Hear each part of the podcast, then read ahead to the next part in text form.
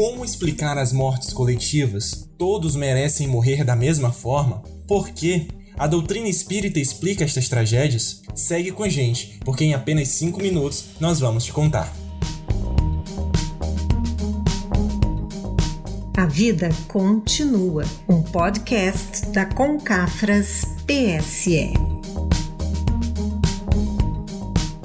Olá, eu sou o Ítalo e tem um monte de gente aqui do Brasil todo para te dizer que a vida continua. Vamos tratar hoje sobre as mortes coletivas. Mas lembremos Kardec: o Espiritismo é a chave com a qual tudo se explica de modo fácil. E tem mais. Em tudo existe a misericórdia de Deus. Não é verdade, Regina? É verdade mesmo, Ítalo. E muitos dos nossos amigos devem estar pensando agora: por que isso acontece? E quando nós deparamos com acontecimentos que fogem do nosso controle, sabe, aquelas previsões como as catástrofes naturais, acidentes, perdas de entes queridos, amigos ou até mesmo de pessoas desconhecidas e mortes coletivas inesperadamente. Sabe, nesses momentos nós paramos para refletir sobre a fragilidade da vida humana diante desses acontecimentos que nos trazem tanta dor e tanto sofrimento. Não é mesmo, Ítalo? Isso mesmo, Regina. Mas vamos raciocinar com base nos princípios da doutrina espírita. Partindo da premissa de que não estamos vivendo a nossa primeira reencarnação, isso significa que estamos sujeitos às leis de causa e efeito. Pensemos por instante como Jesus nos ensinou, a cada um segundo suas obras. Entendemos, portanto, que ninguém sofre injustamente. Vamos refletir então, Regina? Vamos sim, Ítalo. E o Kardec, ele nos leva a compreender essa questão sobre as mortes coletivas no Livro dos Espíritos. Mas para essa explicação, vamos ouvir o nosso amigo Sebastião Ribeiro. Regina, muitas vezes se torna difícil compreender o porquê das tragédias coletivas ou pessoais que chocam, que trazem dor e sofrimento. O que diz o Espiritismo sobre o propósito desses fatos está na questão 728 do Livro dos Espíritos. É necessário que tudo se destrua para renascer e se regenerar, porque isso aqui chamais destruição não é mais que transformação, cujo objetivo é a renovação e o melhoramento dos seres vivos. Depois de ouvir que o Livro dos Espíritos nos revela, compreendi que, na verdade, aquelas pessoas que antes julgávamos serem vítimas encontrarão em outra existência uma ampla compensação aos seus sofrimentos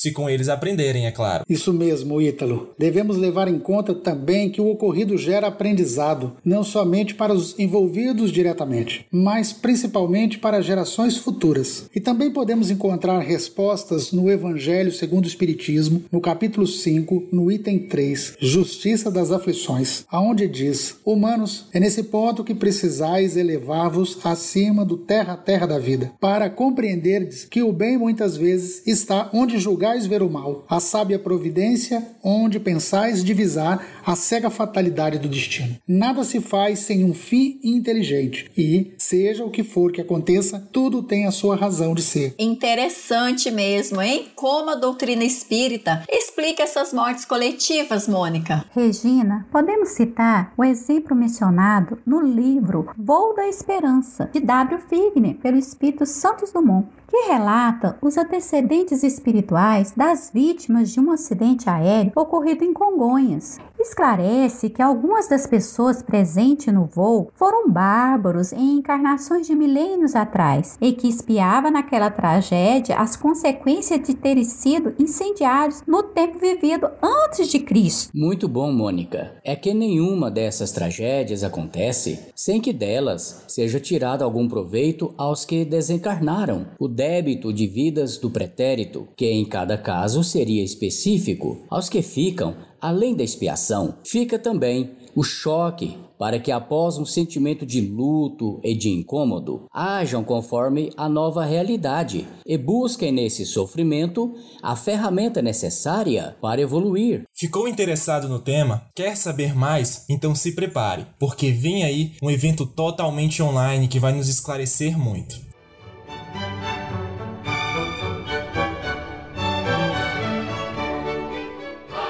Olá! Quer conhecer e aprofundar os seus estudos sobre o Espiritismo e praticar o bem? Vem aí a Concafras 2021, a Concafras de todo o Brasil. Encontro espírita teórico prático, desta vez totalmente online, de 12 a 14 de fevereiro de 2021. Venha e participe. Inscrições no site www.concafras.com.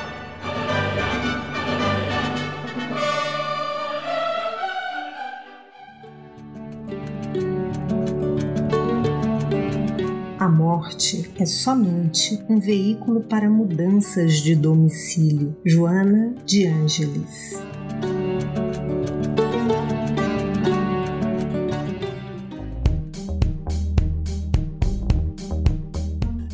Pessoal, já chegamos ao fim do nosso encontro, mas outros virão, viu? Um forte abraço para todos e até o próximo. Valeu, pessoal, e até o próximo episódio do nosso podcast. Abração, meus amigos, fiquem todos com Deus. Muita paz a todos, um grande abraço e até o próximo programa. Até mais, gente. Muita paz a todos. Até mais, pessoal. Muita paz.